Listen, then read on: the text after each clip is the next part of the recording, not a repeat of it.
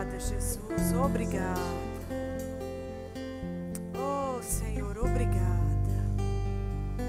Que honra estarmos aqui. Que honra esse ajuntamento para estes propósitos específicos. Resolvendo as coisas da família na casa da família. Sentados à mesa da família. Obrigada por esse dia que você separou no seu calendário. Eu realmente creio que os que chegaram aqui, eles estão aqui porque você os tangeu, você os trouxe. Eu sei que há pessoas que queriam ou deveriam estar aqui, mas por algum motivo não chegaram. Mas nós te agradecemos pelos que estão aqui, por cada cabeça nessa noite, porque sobre elas descerá o óleo do teu entendimento, sobre cada cabeça nessa noite, o óleo do esclarecimento, veste de louvor ao invés de pranto, óleo de alegria ao invés de cinzas. Senhor trocando as vestes, o Senhor nos fazendo ver como você vê. Boa coisa é ver como você vê, sentir as coisas pela sua ótica, entendê-las pela sua ótica, administrá-las pela sua ótica. É isso que nós queremos começar a fazer nessa noite, como família sentados na mesa, partindo o pão. partindo o pão e bebendo juntos da tua palavra, que nos ajuda e nos ensina todos os dias. Em nome de Jesus. Aleluia. Amém. Graças a Deus. Você pode sentar. Obrigado, louvor. Amém. Eu posso beber essa água? Amém. Você me vê bem? Eu não lhe vejo bem. Mas vai ver, né? tá certo. Olá, queridos. Olha, eu estou tão feliz de estar aqui. Primeiro, porque eu estou aqui. Segundo, porque eu estou com você. Que é um dos públicos que eu gosto demais. E eu não gosto de hoje. Eu não gosto do ano passado. Eu gosto quando você nem estava aqui, quando você nem era parte desse grupo. Porque aqui já passou outras gerações, né, pelo, pelo departamento de jovens, outras gerações já passaram aqui. E eu já amava cada geração que passou por aqui. Então, para mim, é, é um, uma alegria especial, né? é, é um, é um prazer, é um presente, é um ajeitado de Deus que eu possa estar aqui hoje. Amém? Eu não vou estar aqui no sábado que vem. O Helder e Rafa bem queriam isso, mas eu já tenho um compromisso. Vou estar ministrando em outro lugar. Mas eu estou aqui hoje, então eu estou bem graciosa. Amém? E eu quero que você abra comigo, por favor. Lá em João, no Evangelho naquela conversa que Jesus teve com Nicodemos, ele falou umas coisas bem importantes sobre o novo nascimento, sobre quem são os nascidos de novo, o que seria esse novo nascimento. Mas o que nós vamos nos deter é nesse versículo 8. Ele diz assim: O vento sopra onde quer Ouves a sua voz, mas não sabes de onde vem, nem para onde vai. Vamos repetir isso? Não sabe de onde vem e nem para onde vai. O vento sopra onde quer. Ouves a sua voz, mas não sabes de onde vem e nem para onde vai. Assim é todo que é nascido do Espírito. Quantas pessoas aqui já nasceram do Espírito? Nascer do Espírito é nascer de novo aceitar Jesus no seu coração, então você nasceu de novo. Amém? E aqui Jesus ele está dando um significado, um sinônimo para o que é nascido de novo. dentre tantos que o Novo Testamento nos dá, nesse momento específico que ele estava conversando com Nicodemos e tirando as dúvidas de Nicodemos, e ele fazia isso sabendo que isso ia ser registrado e que gerações e gerações iriam ler acerca desse momento aqui, ele preferiu, dentre tantos sinônimos que é ser nascido de novo, ele preferiu dizer assim, Nicodemos, o vento você ouve o seu barulho quando diz ouve a sua voz, né? Mas você nem sabe de onde ele vem e nem sabe para onde ele está indo. Ele diz: é desse jeito que vão ser os nascidos de novo. Tão solto assim. Tão livre, tão desagarrado, tão sem raízes assim. Você ouve o barulho daquela pessoa aqui agora. Mas amanhã você já ouve o barulho dela em outro canto. E quando ela está nesse canto, você não sabe, inclusive, quanto tempo ela vai permanecer aqui, porque depois pode ser que ela já esteja fazendo barulho em outro lugar. E é assim que funciona o reino. Você entende? O que a gente está lidando hoje à noite nada mais é do que um princípio bíblico. É assim que as coisas são. Não tem como não ser dessa forma. Porque só funciona assim. Há alguns anos, eu acho que uns, sei, três, quatro, não lembro. Eu estive ministrando para vocês também, não sei se era um acampamento ou se era no culto de vocês.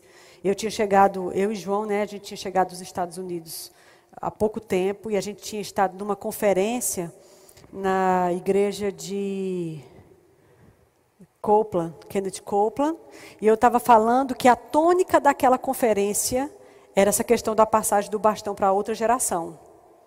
Isso faz uns, uns quatro anos, eu acredito. E que isso foi muito batido lá. E essa importância que eles dão para a próxima geração. Eu falei para vocês, quem estava lá talvez lembre, eu falei para vocês que eles chamaram um ministro que tinha uma igreja de adolescentes, e a igreja dele eram eh, meninos e meninas de 12 a 17. Depois disso, não fazia mais parte daquela igreja. E era uma igreja imensa, com dois mil, três mil adolescentes. Preparando a geração para aquilo que eles já são. Não aquilo que eles serão, mas aquilo que eles já são.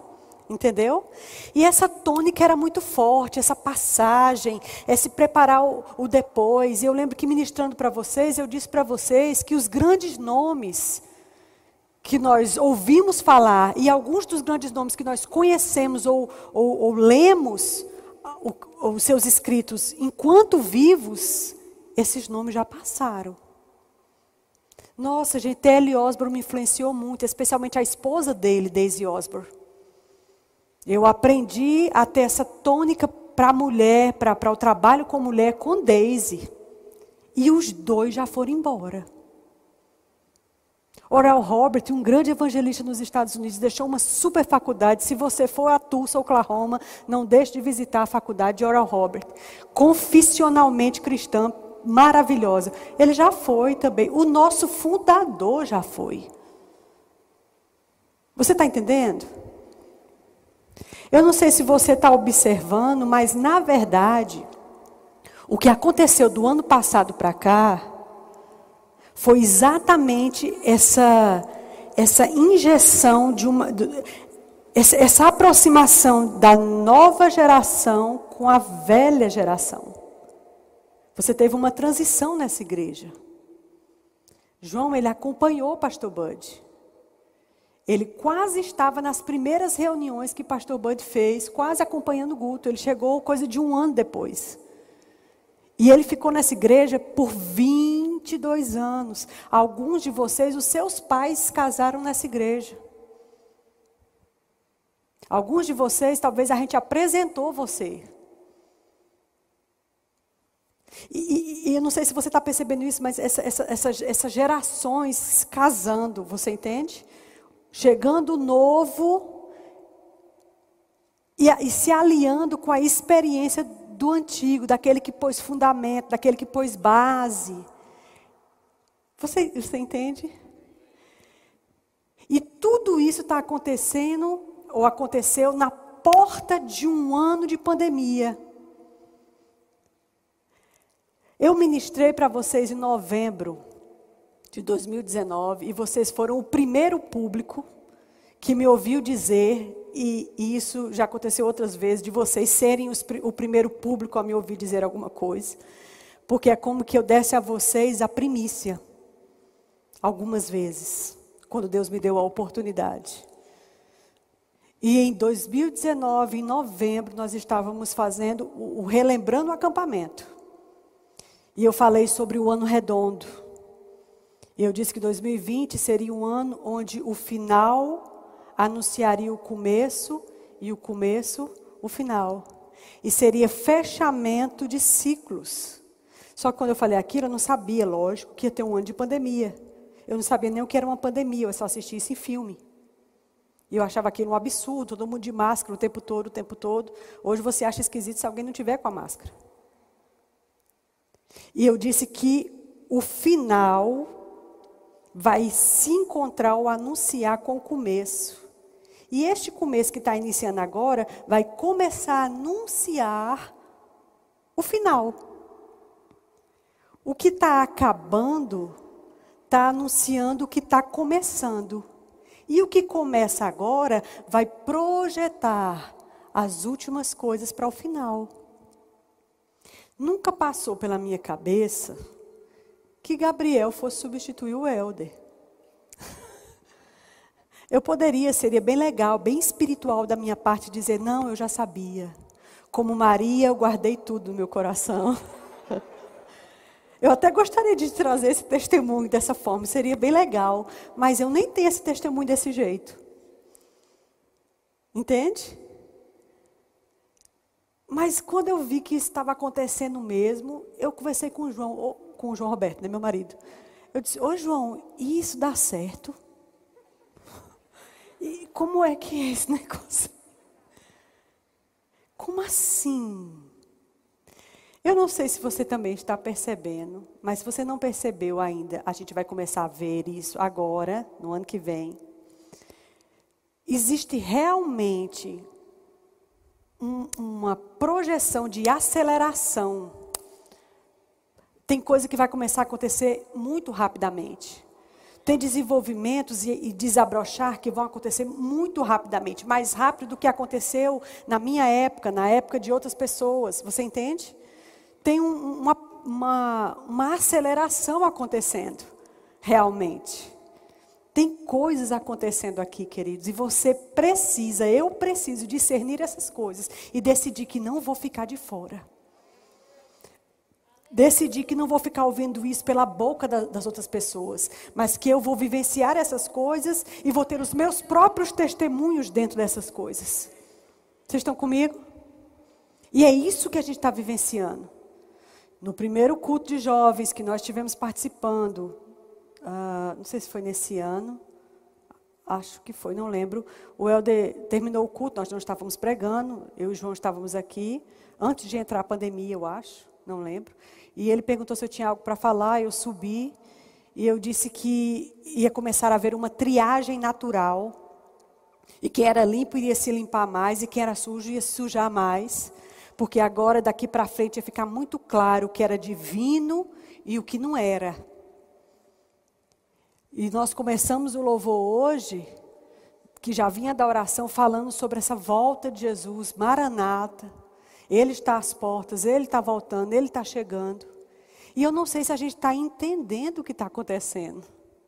Mas nós temos alguns anos, talvez, Ninguém pode garantir se é uma década, se é duas, se chega a três, se não completa uma. Ninguém sabe nada. Até porque só o filho, nem o filho sabe, só o pai. Mas essa proximidade da volta dele nos faz perceber que é necessário uma certa velocidade. É necessário sair do marasmo espiritual e fazer finalmente alguma coisa é necessário que eu e você, a gente se mova para poder fazer as coisas acontecerem. Ao invés de ficar admirando a espiritualidade ou o ministério de fulano e beltrano, olha como é bonito, olha como ela é dedicada, olha como ele é espiritual. Certo? Quando é que você vai ser o espiritual? Quando é que você, você vai ser a dedicada? Você está entendendo? Eu não sei se você sabe, mas a camada de jovens dentro da sede é uma camada muito importante. É um pessoal muito forte. É um pessoal que faz acontecer. Tem muitos eventos cujo suporte são vocês. Tem muitos eventos que, que, o trabalho de vocês nos bastidores é muito presente. A igreja, ela precisa de vocês. O pastor atual de vocês é jovem. Entende? É jovem, com um filho pequeno. Você acha que quando ele pegou isso aqui não foi desafiador para ele? Claro! Seria para qualquer pessoa que fosse substituir João Roberto. Você acha que não é desafiador para Gabriel substituir o Helder? Sim. Vocês estão comigo? Mas o que está acontecendo hoje à noite faz parte do processo. Se não fosse ele, eu estaria dizendo as mesmas coisas. Não tem nada a ver porque é meu filho, não tem nada a ver. A gente precisa discernir o que está acontecendo e se localizar dentro desse novo tempo, dessa nova, dessa nova onda, do que, do que Deus está mexendo, do que Deus está fazendo. Se localize. Deixa eu te dar um conselho. Não faça comparação. A comparação é uma mazela. A comparação é um câncer. Ela vai machucar você e vai machucar aqueles com quem você tem conversado sobre a comparação. Pessoas são diferentes. E tem que ser, porque ninguém é clone de ninguém. Então, cada líder, quando ele chega, ele dá a sua nota. Ele dá a sua nota. E todo mundo que percebeu a nota dança de acordo com a, com a música. Tem gente que não vai se identificar com a nota. Tem gente que vai demorar a entender a nota. Tem uns que vão entender já de cara. Sempre vai existir isso. E isso é normal, é natural. Fique em paz. Tudo bem? Mas saber se mover dentro da mudança e entender que o nascido de novo é como o vento, é, é, é, é correto, porque é isso mesmo. Essa ninguém nasceu para virar semente, ninguém nasceu para ficar encruado num canto.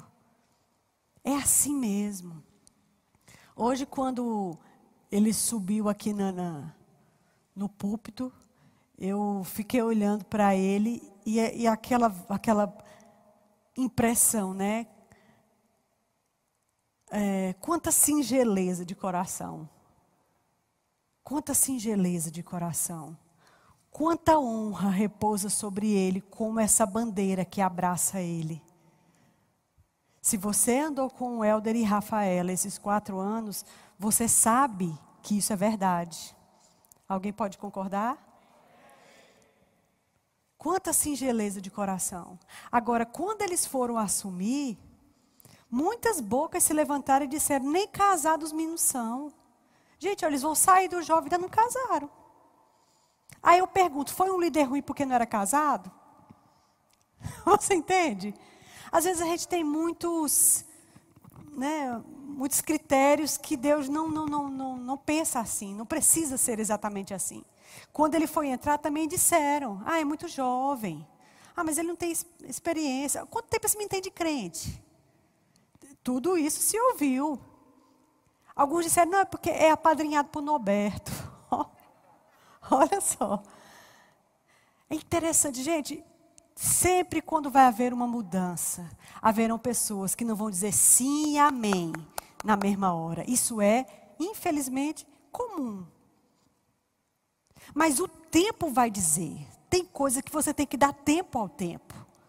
Você entende? Tem coisa que você, como um leal escudeiro, tem que inclinar o seu escudo e dizer: estou com você até que eu tenha outra nota. Então, quando você dá tempo ao tempo, o andar dentro do negócio amadurece, o andar dentro do negócio forja. E é isso que tem acontecido. Aí é interessante, porque quando está bom, quando todo mundo pegou, quando todo mundo entendeu, eita, isso mesmo, aqui a gente vai. É como Babel. Não, aqui a gente vai construir um negócio, aí vai ser tão alto. E Aí chegou a hora de cortar Babel, transportar e começaram uma outra edificação. Até que também. É só até que. Quem sabe quem vai substituir eles, talvez já não esteja no nosso meio, está chegando. Você, você entende?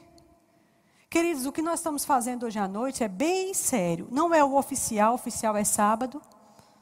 Mas o que nós estamos fazendo, essa prévia que nós estamos fazendo e essa anunciação que eles mesmos fizeram a você, é algo bem solene, é algo bem sério, é algo bem genuíno. É uma honra para você estar tá assistindo esse momento está sendo testemunha desse período, desse fechamento. Eu também já comecei e saí de muitas coisas. Nem tudo eu pude fechar como eu queria. Nem tudo eu pude amarrar como eu queria. Mas eu tinha que ter consciência de que o tempo que eu tive lá, eu fiz tudo que eu pude. Na verdade, esses dois meninos, esse casal aqui, eles podem mostrar para a gente e descrever para a gente o que é sair do negócio com consciência limpa. Pronto, está aqui duas pessoas que podem lhe ensinar como é sair de um negócio para outra estação com consciência limpa. Sabendo, aqui eu dei tudo, porque eles deram. Eles deram. E enquanto eles estavam aqui, Rafa falando, começou a passar um, um, um filme né, na minha cabeça dos acampamentos. Eu, eu geralmente eu sou uma frequentadora assídua dos acampamentos. Eu fui né, anos, quando era Arthur, né? quando era Bruno, depois quando foi o Helder. Eu, eu, eu gosto de estar lá, entendeu? E eu fiquei, ficou me passando um filme do, dos acampamentos. A gente ali em Bananeiras, naquele lugar amplo, quente durante o dia, né? com aquele espação aqui do lado, que vocês ali, vocês corria, voava, nadava. Ali você deitava, rolava, dormia, acordava, desmaiava. Né? Aquela lateral ali toda para vocês. Ali era comum você ver uma menina bater na cara na parede o tempo todo. Parecia robozinho de corda que ela tentava andar e não saía dali, e ali mesmo ela ficava, ficava, ficava. Quantas vezes eu vi uma pessoa resgatando a outra assim, puxando pelas calças. Vocês se divertiram. Eu vi Rafael levantar pessoas e acreditar em jovens que os pais deles não acreditavam. E dar oportunidade a um menino, a um rapaz, que os pais dele não davam nada por ele. Ele era totalmente, ou ele ou ela, eram totalmente desacreditados dentro de casa, mas aqui eles tinham uma, uma posição, aqui eles tinham uma obrigação, que isso brilhava olhos, os olhos deles. E quem fez foi eles. Descobrir pessoas, saber delegar, saber orientar. Errar junto com as pessoas. A arte de liderar. A arte de liderar. E enquanto esse filme passava, eu dei graças a Deus, porque eu estava lá também. Eu, eu, eu estava lá. Pretendo estar, continuar estando. Porque eu gosto das cores dos jovens. Eu gosto das coisas dos adolescentes. Eu gosto das cores das crianças, tanto é que eu tenho minhas crianças ali, ou em algum outro lugar. que Deus o sabe. Mas eu gosto desse público que está sendo formado porque não encruou ainda. Então ainda está tomando forma. Você pode moldar e pode gerar uma árvore bem frondosa, bem enraizada, bem cheia de galhos, mas também tão solta que quando o vento soprar, saiba seguir junto com o vento. Vocês estão comigo? Isso é bem sério. E isso é bem maravilhoso. Eu estou muito feliz. Eu gosto muito deles. E eu gosto deles de forma particular. Mas eu também gosto do meu filho de Suane de forma particular. Porque ele sim é meu filho.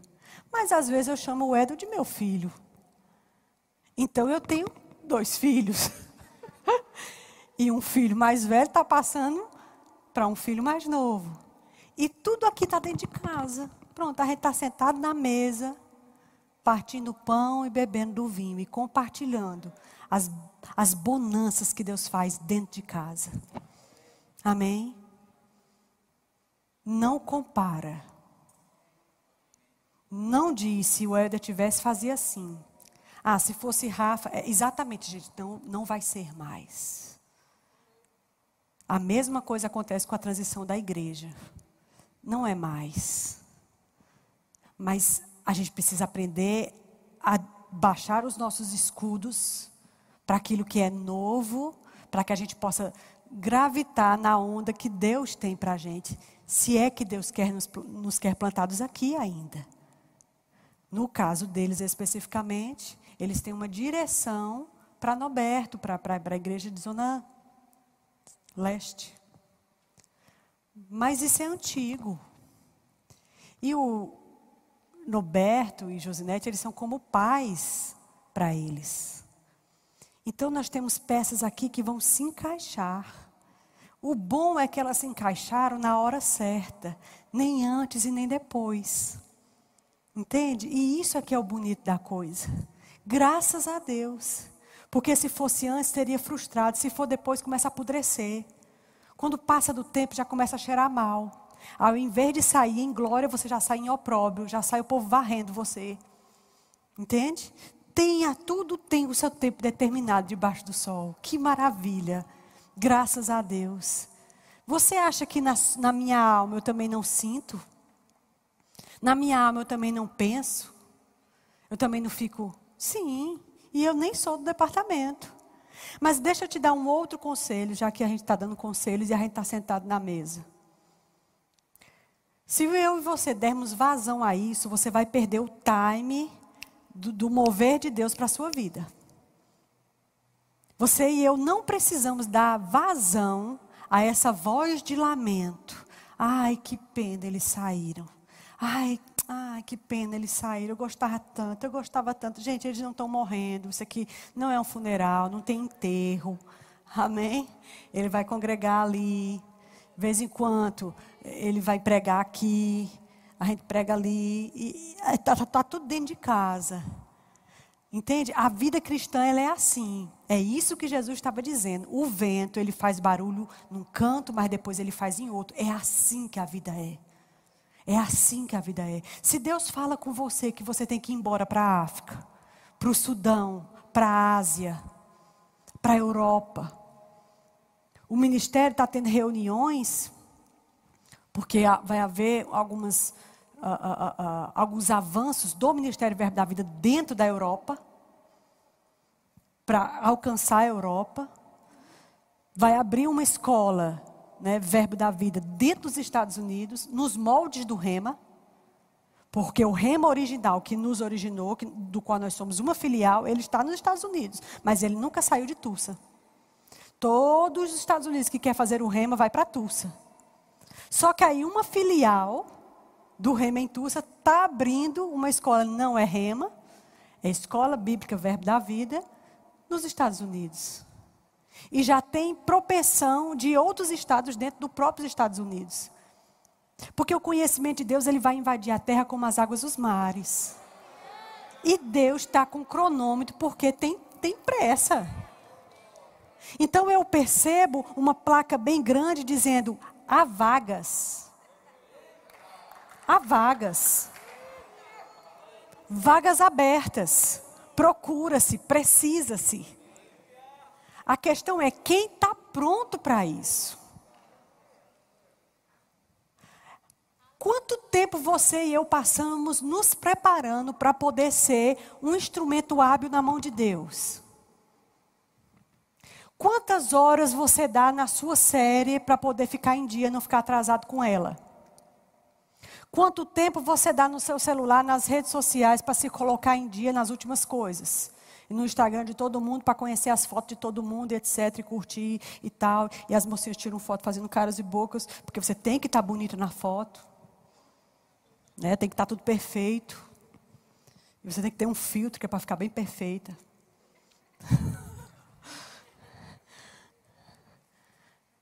Mas o que, que a gente está fazendo para aquilo que é eterno? Eu não estou dizendo que não pode se fazer essas coisas. O que eu estou dizendo é que a nossa primazia, onde tiver o nosso tesouro, nosso coração vai junto. Muitas portas não têm se aberto para você e para mim porque você não está pronto para entrar ainda.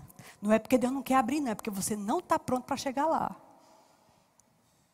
E tem coisas que Deus precisa fazer e, e, ele, e ele não vai ficar. A Bíblia diz assim: que o Espírito não vai contender para sempre com o homem. Ou seja, ele não vai ficar batendo cabeça. Ele não vai ficar batendo cabeça com você e comigo. Ele avisou a Saul uma vez, duas vezes, três vezes. Mas quando ele viu que Saul não conseguia corresponder, ele disse claramente: Achei uma pessoa melhor do que você. Agora, o plano original é que fosse Saul. Mas às vezes Deus tem que recalcular a rota. Que ele não precise recalcular a minha rota. Que ele não precise recalcular a sua rota. Que quando o Senhor disser a 300 metros, vire à direita. Você vire. e não passe direto da, da, da entrada. Graças a Deus que o GPS ele vai te jogar naquele ponto. O destino é o mesmo, só que as rotas podem ser muitas. Eu quero ir pela estrada asfaltada, mas pode ser que se eu me recusar a virar 300 metros, ele me jogue numa rua esburacada, ele me passe por dentro de uma boca de fumo, porque ele quer me levar para o ponto. Mas às vezes, porque eu não sigo as inclinações e não estou apto para atravessar, para entrar nos lugares que ele quer, eu, eu mesmo vou me achar pisando em buraco, maltratando meu carro. Porque se você tem um carro, meu filho, você precisa cuidar do seu carro. Ame seu carro. Porque eu não tenho carro, não, já venderam o meu. Vendi o meu aqui para meu filho, estou sem carro agora. Aí João comprou outro, vendeu de novo. Pronto, estou sem carro. Quando você tem um carro, você não pode estar jogando ele em qualquer buraco, você não pode passar de qualquer jeito na lombada, porque a vida do carro re, reduz. Ela, ele não vai ter uma vida útil. E na hora de você passar para frente, ele não presta. Porque o carro, ele pega o jeito do motorista. É interessante, ele pega o vício do motorista. O jeito do, do, dos pés, da pisada, da, de como passa a marcha. Como é que você está dirigindo a sua própria vida? Porque a sua vida, que é seu carro, vai pegar seu jeito. Vocês estão comigo? E se eu e você entendêssemos que se você quiser acelerar, empurrar o pé no acelerador da vida espiritual, você pode que aqui não tem contador de, de, de, velocidade. Você pode empurrar o pé e crescer e amadurecer mais do que pastor, mais do que ministro, mais do que professor de rema. Porque o seu crescimento só cabe a você. Não é maravilhoso? Ninguém pode te segurar. Já ainda mais meus pais não são crentes, mas eles não podem impedir você, meu filho, de orar por dentro. Eles não podem impedir você de estar de noite lendo a Bíblia, sim, porque de madrugada você está com seu celular lá. Todo mundo está roncando, mas seu celular está falando com você. Três horas da manhã e o celular está lá. Aí os olhos ardendo, dor de cabeça, precisando usar óculos. Não sabe por quê? Luz de celular o tempo todo. Que tal a gente botar uma outra coisa aqui? Entende? Porque se a gente botasse bem muita coisa de Deus dentro de nós, nós seríamos outras pessoas. E isso nos ajuda a encarar a vida com outros olhos.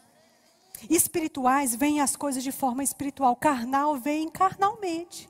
E para o carnal tudo é ruim, tudo é briga, tudo é luta, tudo é difícil, eu não entendo. Mas para o espiritual, a Bíblia diz que ele discerne bem todas as coisas. Ele não é precipitado em palavras. Ele espera, ele apura, ele não está entendendo agora, mas aqui dentro ele tem resposta. É só uma questão de subir daqui para cá. Você, você entende?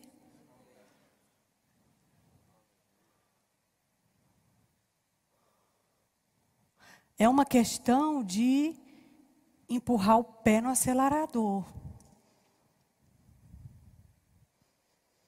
Tem coisas que você e eu precisamos fazer, senão você vai ficar na margem da estrada. Algumas pessoas ficam perguntando, mas ele só tem 22 anos. 23, né, meu filho? Já? Desculpa aí. E esses meninos são tão novinhos. E por que, que tem gente que ainda pensa assim, botaram ele porque era filho do pastor João? Que é para terminar de honrar o pastor João e a gente faz na linhagem dele.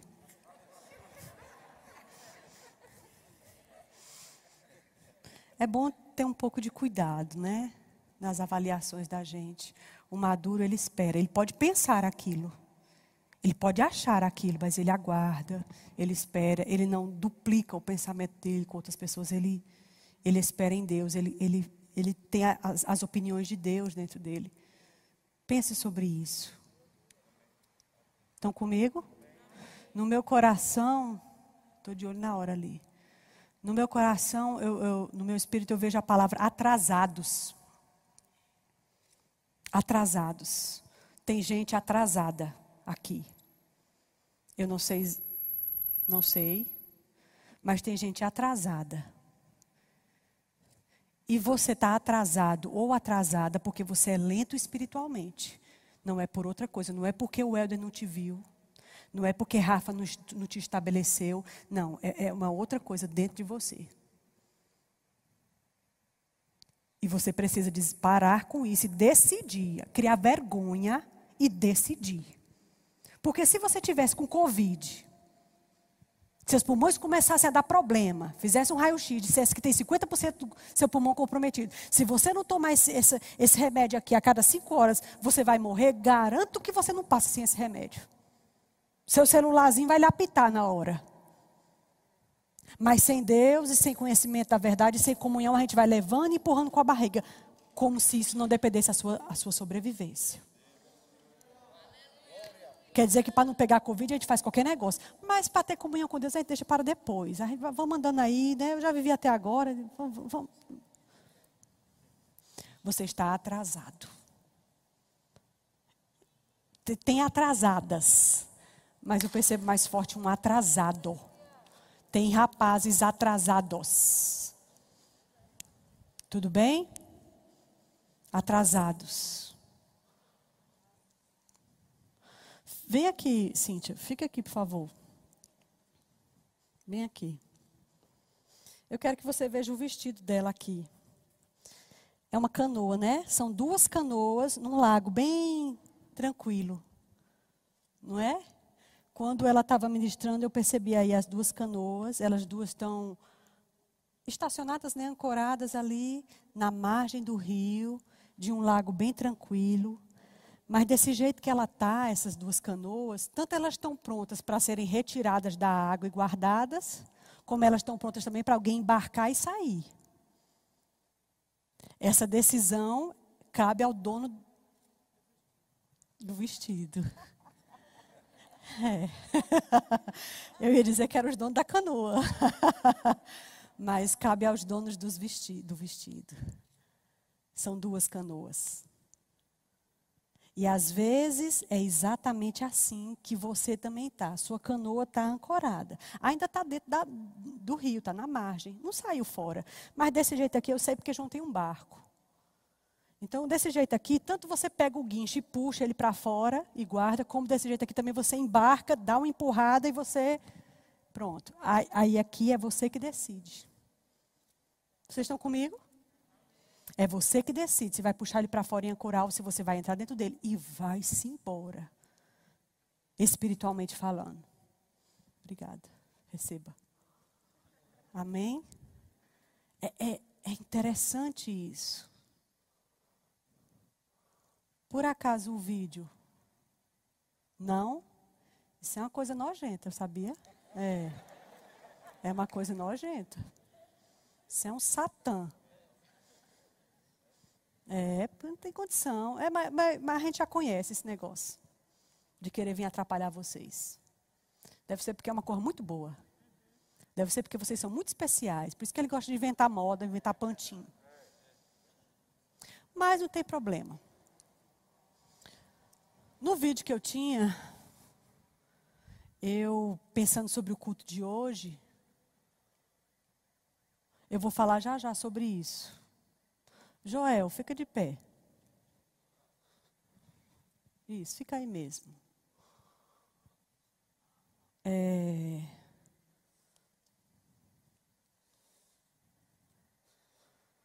Você não é seu pai, mas não precisa ser.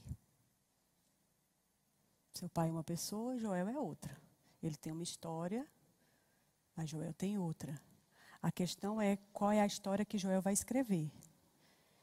E aquela canoa é como você. Você tem opções. E você decide. E você tem feito escolhas botando força, crendo na palavra, declarando. E isso é bom, isso é ótimo. Deus está querendo tanger você como esse vento. Você ouve aqui, ouve ali, mas não sabe. Pronto, Deus está querendo tanger você assim. E tinha coisas mesmo que ele precisava, cordões que ele precisava cortar, para que você pudesse remar livremente, né? E, entrar nas águas mesmo. Mas eu acredito que o seu barco, que é aquelas canoas, elas são a remo. Então, a velocidade da canoa depende do braço do, de quem estiver dentro da canoa, do remador. Né? É uma boa opção, mas quando a gente compra um motor e acopla na canoa, ninguém bota força nenhuma. O motor. Então, por mais que a gente tenha muito braço, nunca vai ser tão rápido quanto um motor. Como um motor. E quando é no remo, é muito esforço. É com muito esforço. E às vezes é assim. Remada de, de solidão. Ai, remada de falta das coisas. Ai, remada de tô com saudade. Ai, remada de ai meu Deus, quando é que vai acontecer? Talvez a gente precise trocar um, botar um motor. E você vai saber como. Mas até onde você tem conseguido, você tem botado essas remadas e outras remadas no remo, força no remo que você sabe. Mas o Senhor é contigo, Ele é teu Pai. E Ele te toma pela tua mão e te mostra o caminho que você deve andar. Debaixo das vistas dele, Joel, Ele vai te dar conselho. Ele vai dizer: Isso aqui não.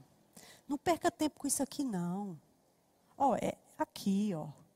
Mas é debaixo das vistas, tão perto assim. Aí, mesmo que o motor não chegue, ai, essas remadas nem vão ficar mais tão pesadas, incômodas, porque tem hora que cansa e você solta o remo mesmo. Aí o barco fica à deriva. Amém. Amém. Graças a Deus, queridos.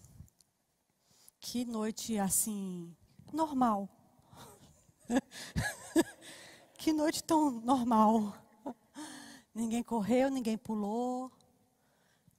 Ainda ninguém começou a chorar. Não precisa. Que noite normal. Não é? Você não acha? Pois é. Bem normal. Vocês dois, Cássio e Iago, Maurício. Maurício? Você, meu filho. Fica aqui.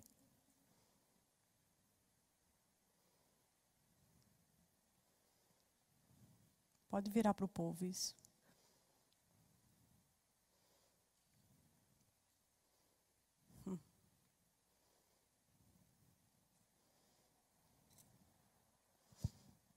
Chega, Maurício. Está demorando. certo. Você já ouviu falar da história dos três mosqueteiros? Portos, Artos, Aramis. Aí depois entrou D'Artagnan. Porque os três, Portos, Artos e Aramis, já eram de longas datas, eles já, já eram da esgrima, eles já tinham todo o domínio. Aí D'Artagnan era novo, meio aluado, voador, demorado às vezes.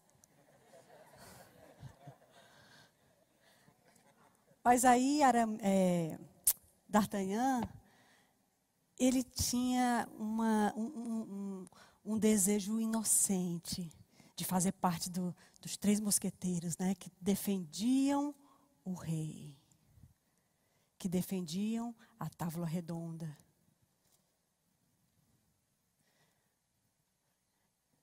E é assim com vocês. E vocês foram bem leais no que puderam e às vezes até no que não podia, porque estavam cansados, porque tinham programações, tinham coisas de trabalho, de universidade, tinham que fazer a sua vida acontecer, tinham as suas demandas, as coisas que emperraram não saíram do canto, e, querendo casar, uma necessidade de casar. Mas ainda assim os escudos de vocês estavam lá, se esforçando, tentando. Portos, Artos e Aramis e D'Artagnan.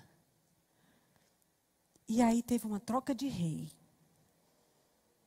E quando troca o rei, Portos, Artos, Aramis e D'Artagnan, eles têm liberdade de decidir o que fazer com sua espada, né?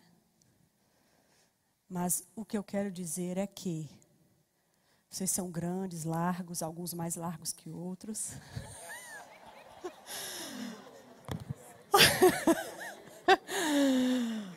Alguns em franca expansão. É interessante isso. Músicos, poetas, profetas, né? pregadores, selvagens, pacíficos. E vocês honraram bem aquela, aquela direção. E eu sei que os meninos são muito gratos a vocês por tudo de sempre. E talvez Deus queria que as pessoas soubessem que haviam mosqueteiros dentro da, do reino, né? E, e, nos filmes que eu já vi, os mosqueteiros eles têm uma uma roupa em cima de tudo, né? Aí ele tem uma roupa assim que tem uma cruz vermelha, né? Carmesim. E por tudo que vocês fizeram até aqui, pela lealdade e pela, né, eles tiravam o chapéu, eles baixavam as suas espadas, seus, né? Por tudo que vocês fizeram até aqui, isso vai acumular brasas vivas sobre a cabeça de vocês. E desejos íntimos do coração e coisas particulares de rapazes, né, de ministros, de filhos de Deus, de situações familiares não resolvidas, não correspondidas, sem paternidade. Sem paternidade. E Deus vai se mostrar grande para vocês. A colheita de vocês até aqui, ela é generosa. E ela é gentil por causa da, do escudeiro que vocês foram e têm sido até aqui.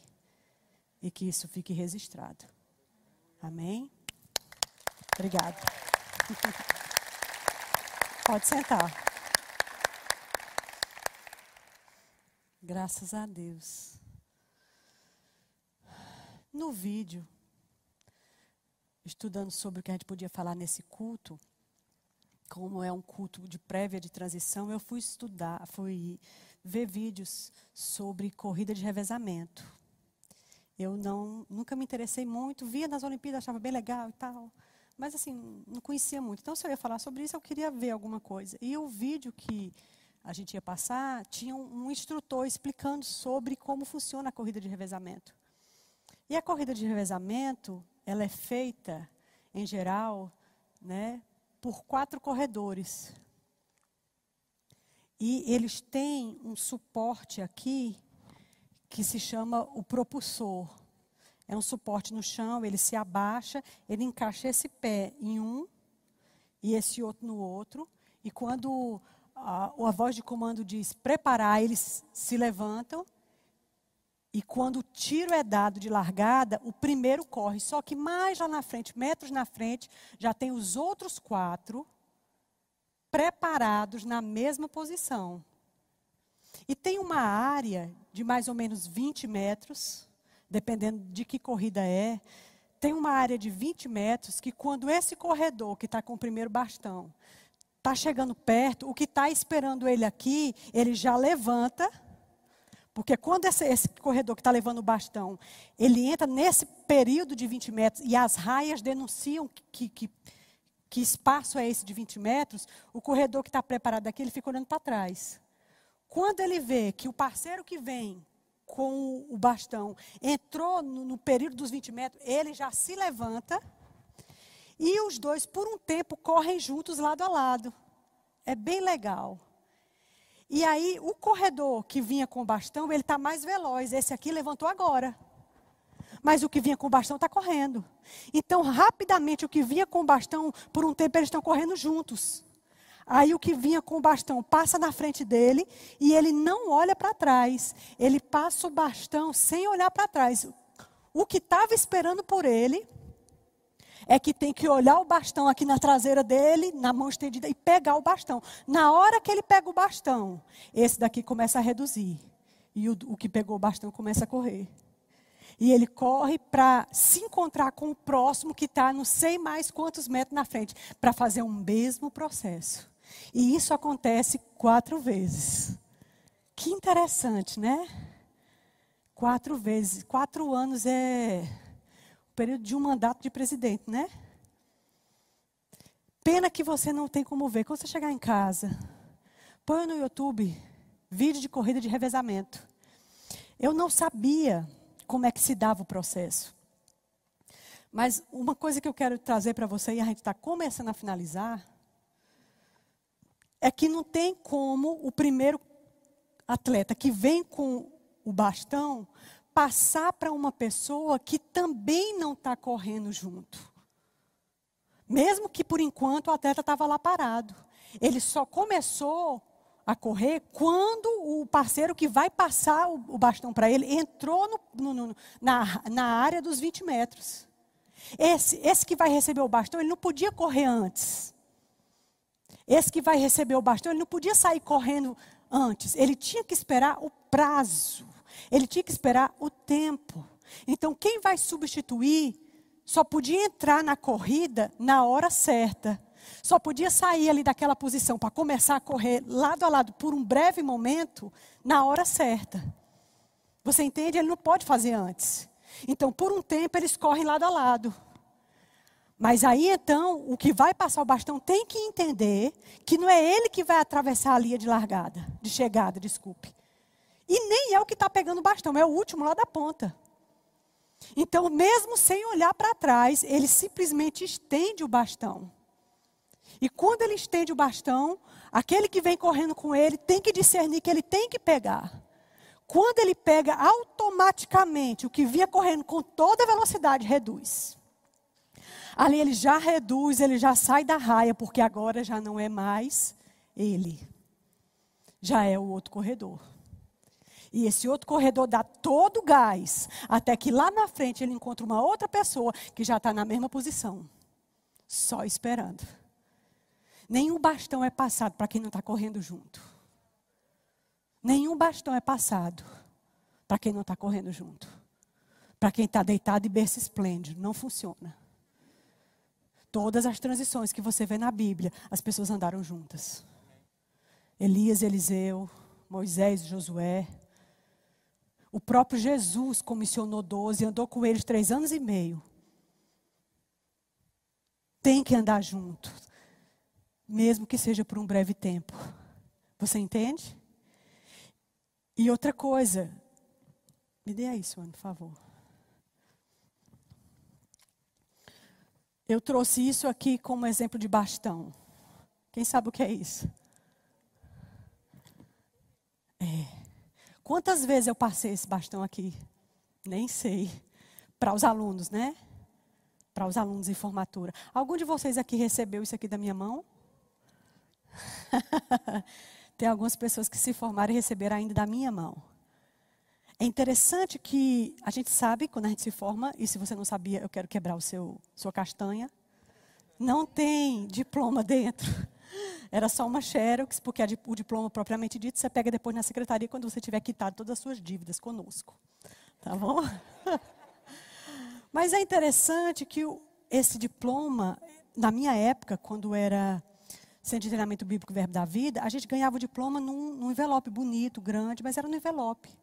Depois de um tempo, eles adotaram ah, o mesmo formato que as, as, as, escolas seculares, as faculdades.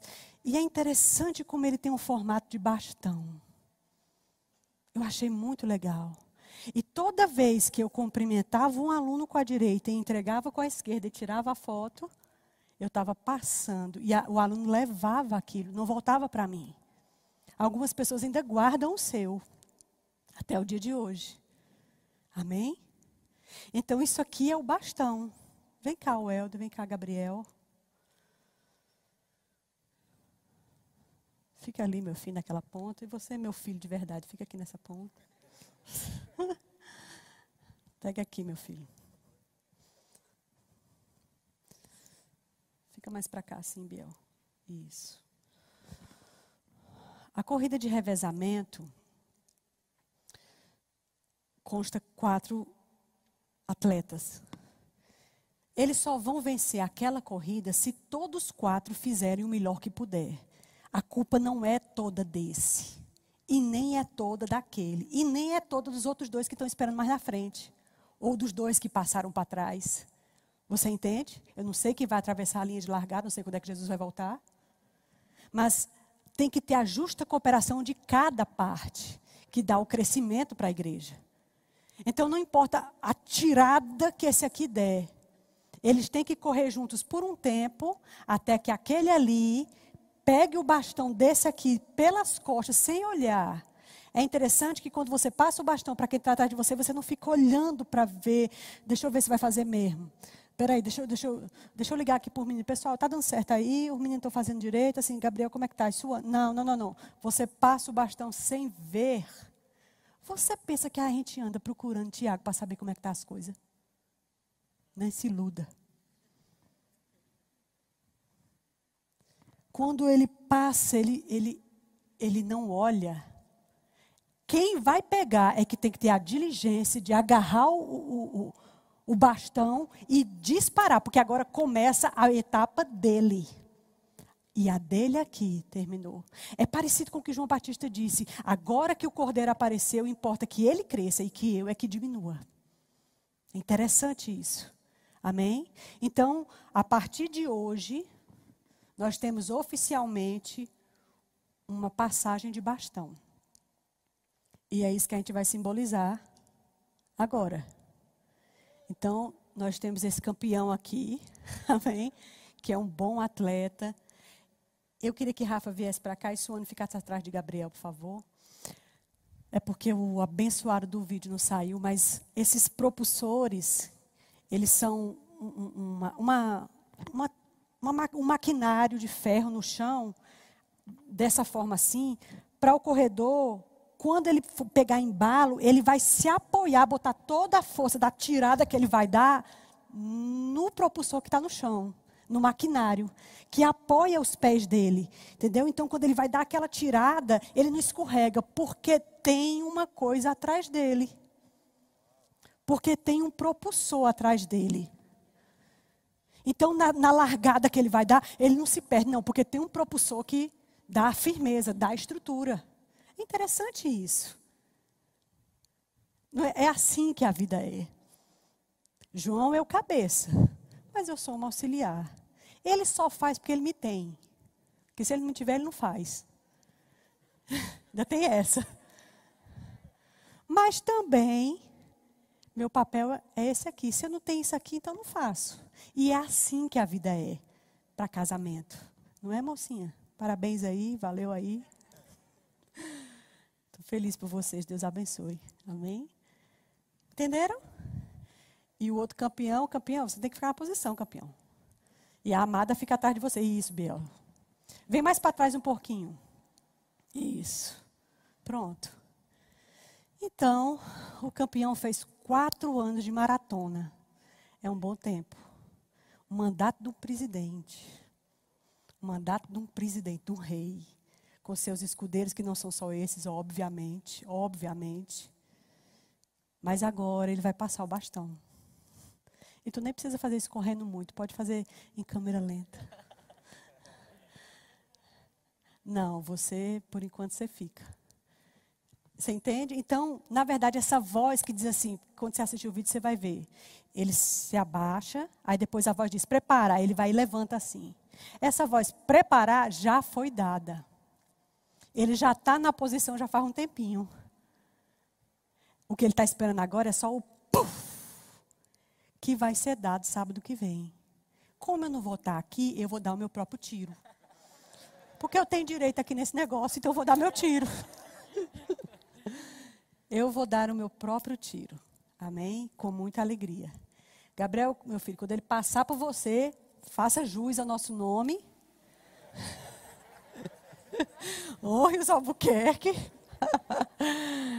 e aí vocês não vão, vocês vão correr um pouco assim, lado a lado, não é, não é rápido, mas uma hora você vai estender o bastão para ele, ele vai pegar e aí você vai fazer. E Gabriel vai correr, vai dar uma corridinha, meu filho aqui, ó, meu filho está precisando. Tá bem? Aí quando meu filho arrudear lá por cima, meu filho volta e senta ali. Você entende? É interessante, fiquem aí. É interessante porque Ágabo, ele poderia ter chegado para Paulo e ter dito: olha, quando chegar em Jerusalém vai acontecer isso, isso e isso. Mas não, ele pegou o cinto, amarrou a mão, amarrou os pés, ou seja, fez todo o negócio, todo o teatro. Ele não poderia só ter dito: vai acontecer isso assim, assim com você, quando você chegar em Jerusalém. Mas ele amarrou ele aqui, assim vai acontecer ao dono desse cinto. Às vezes Deus quer fazer coisas assim, que fique bem marcada nos seus olhos. Uma passagem já começou. O Helder já está na posição faz tempo. A gente só vai dar um tiro. Vocês estão comigo? Então você vai correr devagarzinho. Depois que Gabriel pegar, ele pode ficar à vontade. No 3. 1, 2, 3. Peraí, Biel, tá muito rápido, meu filho. Ele tem que passar de você, meu filho. Corre!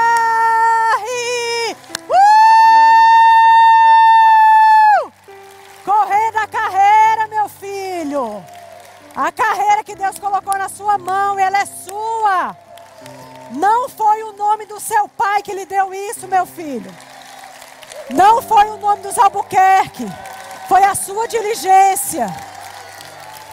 Foi a sua diligência, meu filho, que te deu isso. Não tem nada a ver com os Albuquerque. É? Você fala isso. Não foi o nome de João Roberto que deu isso a Gabriel. Não existe isso, filho de peixinho, peixinho é, irmãos. Chamada individual. Ou tem ou não tem. Amém?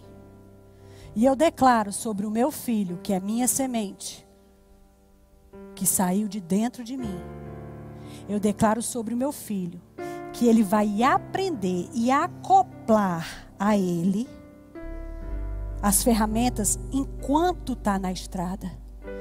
É andando na estrada, meu filho, e correndo a carreira, que as coisas vão ser acopladas a você. Como os super-heróis que você assistia quando era criança. E alguns você ainda guarda os bonequinhos. Eles tinham carapaças, eles tinham. Eles eram forjados para a batalha. Isso vai acontecer com, meu, com você, meu filho, à medida que você caminha. Deus vai te tomar pela mão e vai te mostrar o caminho que você deve andar. Não existe uma faculdade, Gabriel, para aprender isso. Não existe empreendimento ou investimento na bolsa que ensine a pastorear jovens. Isso aqui é um outro ramo, é uma outra área. Linda, brilhosa, santa, que tem seus preços, tem seus pagamentos. Mas agora é a sua vez, meu filho. E foi Deus quem te deu essas coisas, não foi homem algum. Eu nem sabia, seu pai nem participou. Não tem nada a ver com a gente. Deus não acende uma candeia e esconde debaixo de uma cama. Ele põe no velador para que ilumine toda todo mundo que tiver contato com aquele lugar. Assim seja, meu filho, na sua vida. Eu te abençoo em nome de Jesus. E eu declaro sobre tu graça, força, sabedoria, prudência. Falar o que precisa, silenciar o que precisa. E Deus fortalecendo você, meu filho. Fortalecendo seus joelhos, seus arteiros e te ensinando o que você não sabe. Porque todo mundo começou assim. É assim que é, meu filho. Em nome de Jesus.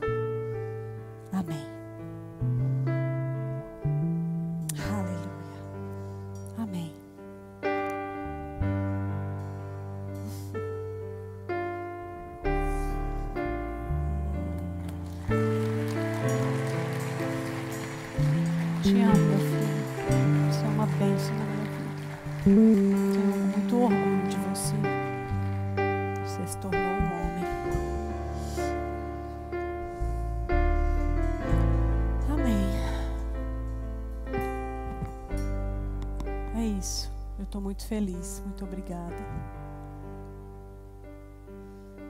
Muito obrigada. Muito obrigada. E eu vou terminar falando para vocês. ah, quando eu voltar de viagem, vocês já não serão membros da sede, né? Mas eu agradeço. Você pegou meus jovens quando ele estava esfacelado. Vocês pegaram meus jovens quando eles vinham sofridos. E isso tornou a tarefa mais difícil, ou aparentemente mais difícil. Desafiadora. Pegar jovens bons, assim como vocês estão entregando, é tranquilo. Ainda é desafiador, mas pegar o que vocês pegaram, tendo que juntar, e vocês conseguiram.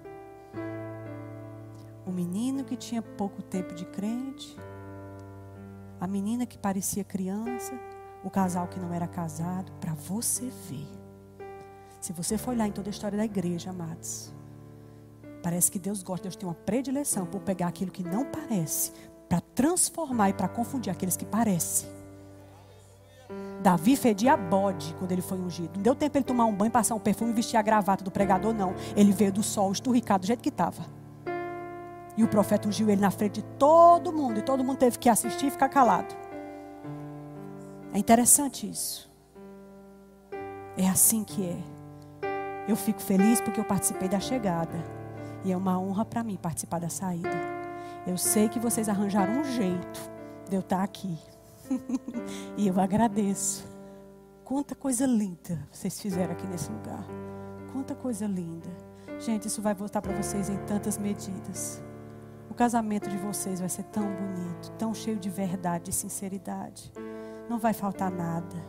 Os celeiros serão em abundância. Sua vida ministerial, ela vai pegar uma propulsão os sonhos do seu coração. Eita, quantas lacunas serão.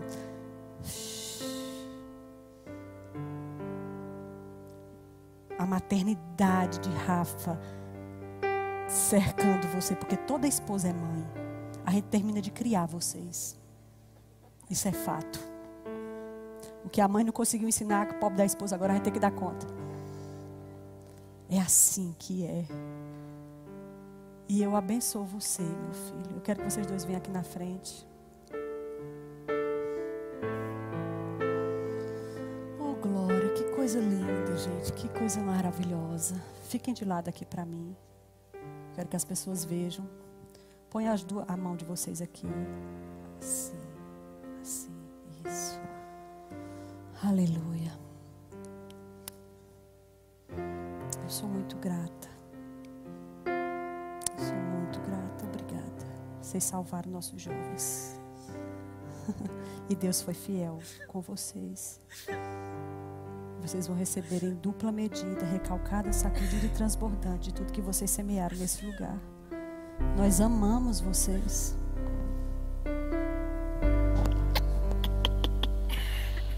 Nós amamos vocês. Pai, em o nome de Jesus. Eu quero abençoar meus pequenos aqui. Eu quero abençoar esse, esse homem e essa mulher. Eu quero declarar sobre esse homem essa mulher avanço, crescimento. Eita, velocidade. Propulsora. Rafa vai ser propulsora da tua vida. Eita, eles tendo a oportunidade de aprender, de crescer, de avançar, de amar, de ser amados, de procriar, de apacentar. Eita, frutificando em outro lugar. Eu abençoo esse rapaz e essa moça. Declaro sobre ele deleites e justas colheitas, dinheiro chegando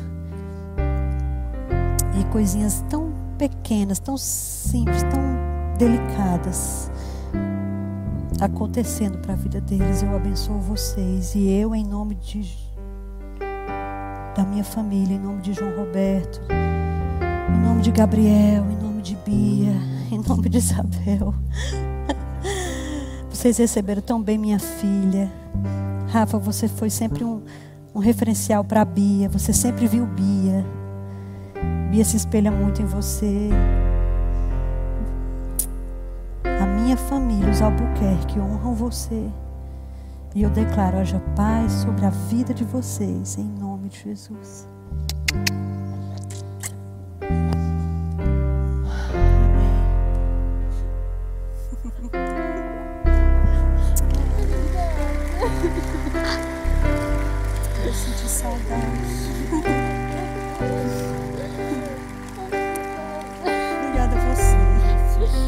A gente está junto, a gente está junto, está tudo certo. O vento só soprou em outro lugar. Obrigada, muito obrigada. E a gente está ali, é só. Se quiser tomar café. Amém. Obrigada.